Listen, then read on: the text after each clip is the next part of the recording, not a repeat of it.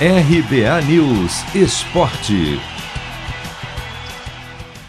Técnico Luiz Felipe Scolari cobra mudança de mentalidade no Grêmio antes do jogo desta quarta contra o Cuiabá. Confronto direto na briga contra a Degola. Sete da noite no horário de Brasília, o tricolor entra em campo fora de casa para o duelo atrasado da quinta rodada do Brasileirão.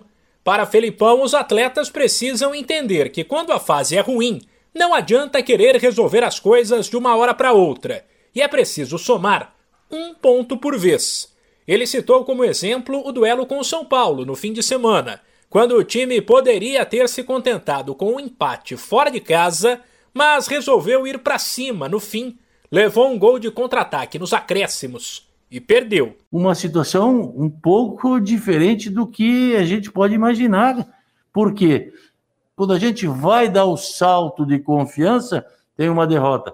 Nós temos que entender que este momento nós temos que ter outro tipo de postura para que a gente comece num caminho mais sólido e percorra esse caminho mais sólido por mais tempo do que nós estamos percorrendo. Nós ganhamos uma, perdemos outra. Empatamos uma, ganhamos uma, perdemos outra. Então, é muito difícil construir essa situação neste momento e que os jogadores precisam entender esse detalhe. Quanto ao time, Felipão deve tentar algo novo e fazer algumas mudanças. A escalação para o duelo com o Cuiabá não está confirmada, mas com a provável estreia do meio-campista Vila Sante, um possível Grêmio tem Chapecó, Wanderson, Juan, Rodrigues e Cortez, Thiago Santos, Michael, Douglas Costa, Vila Sante e Alisson.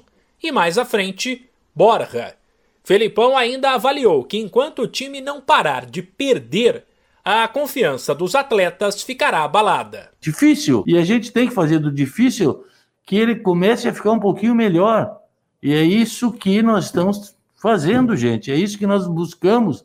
E, e os jogadores vão ficando cada vez mais encucados ou com esse, essa situação de ter um, ah, vamos descer. Não, não vamos, mas vamos jogar.